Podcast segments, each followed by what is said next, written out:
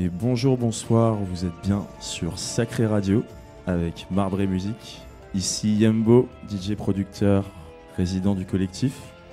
J'ai l'honneur ce soir d'accueillir un ami, producteur, DJ, talentueux par sa versatilité, en tant aussi que monteur, graphiste.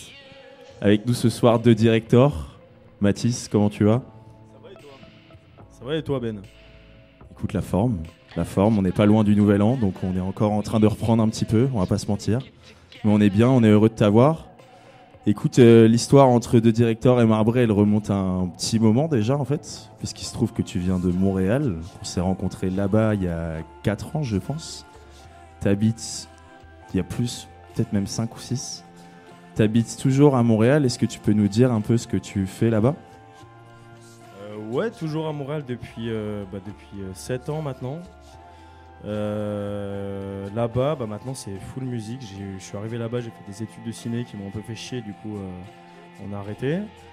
École de mode euh, par la suite. Et pendant que tout ça se passait, on a organisé des soirées underground avec mon poteau Jérémy, avec qui on avait un duo à l'époque que tu rencontré, je crois. Et on faisait des soirées, puis le Covid est arrivé, et du coup plus de soirées. Donc on s'est mis à la prod. Et, euh, et puis une fois la prod euh, un peu commencée, on a repris à mixer quand le Covid s'est terminé. Après, euh, tout s'est un peu enchaîné entre un nouveau crew avec quatre potes qui s'appelle les Felas Q-Tips. Donc Max, qui est juste ici. Et Emiliano, Jérémy qui était dedans aussi. euh, Bougalou Jones, le dernier arrivant dans le crew aussi. Résidence dans plusieurs clubs. Et puis après, moi j'ai lancé mon truc de musique solo qui, euh, bah, qui commence à un peu être cool, à marcher, à se faire entendre, donc c'est sympa, ça fait plaisir. Et puis voilà quoi. Puis là on est euh, au Sacré Radio avec, euh, avec la famille, avec Marbré. Euh, Est-ce que tu peux nous en dire un petit peu plus aussi sur ton, ton projet solo? Quel, Autour de quelle musique ça tourne un petit peu? Je sais que tu as sorti un beau projet aussi cette année. Est-ce que tu peux nous dire un petit peu tes actus et, et où ça en est? Alors il y a eu, il y a un an, si je me trompe pas, un an ou deux peut-être, premier EP avec euh, Uppermost, qui a le label Upwind, qui à l'époque lui était à fond euh, électro euh, clash limite, et des trucs un peu lo-fi. Et il a fait une pause, il a repris pour lancer son label, et en fait j'ai sorti un EP, tout premier truc en fait dessus. Deuxième single sur Coucou, qui est un label montréalais pour lequel je taffe aussi en ce moment. Et de ça est né le dernier EP qui est sorti. C'était quand C'était euh, premier single en juillet, si je me trompe pas. Deuxième single en septembre. Les projets euh, aux alentours du 13 octobre, je crois. Et en gros, c'est 5 sons. Là, je vais jouer le dernier de l'EP là juste après. 5 sons où je voulais vraiment tout faire. euh, J'ai un studio avec des trucs euh, analogues. Donc euh, vieux sampler, euh, le DP4 pour ceux qui connaissent, euh, les filtres analogues et machin. En fait, je voulais vraiment refaire un espèce de truc où je peux jammer, comme un peu les gars feraient un, album de rock, quoi, jammer, resampler les jams et euh, essayer de trouver, enfin, d'a- d'avoir un son qui sonne un peu comme euh, comme ce qu'on n'entend pas dans la musique club, donc euh, très voilà, à l'e- à l'esprit de ce qu'il y avait dans les années 90. Donc très saturé, très du beat crush dans tous les sens, des phasers, des machins, et compressé jusqu'à la mort volontairement. Et du coup, bah voilà, c'est sorti. euh, on a fait pas mal de vidéos aussi parce que bah, le but de The Director c'est de faire un personnage et de se foutre un peu de la gueule de tout ce qui peut se passer aussi à travers des petites vidéos de promo.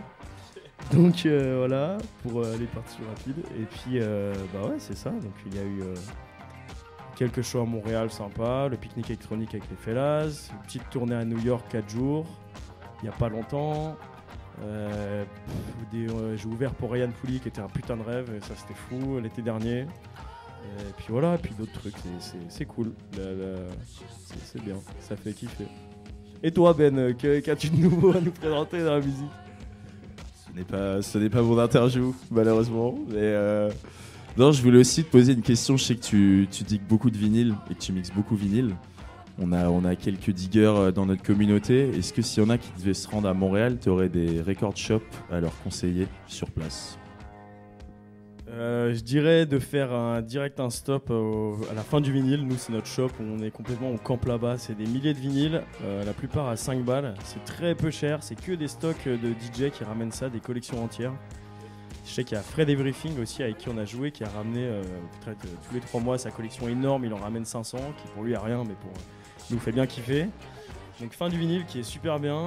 Le, mec est super gentil en plus, c'est une bonne ambiance. Tu peux rester à battre la journée, personne ne fait chier. Euh, Larama qui est le shop house par excellence avec Chris qui a aussi des bars et des clubs dans la ville qui sont absolument géniaux, dont le Sans Soleil. Si vous allez à Montréal, c'est Sans Soleil avec des tours obligatoires. Euh, Osmo pour manger de- des bons trucs japonais. Et euh, pour voir un beau sound system aussi. Et puis euh, la Rama et la fin du vinyle, c'est ça. hein. C'est les deux, les deux bons. hein. Les deux bons. Bon, bah, tu, tu régales, merci pour toutes les petites recos.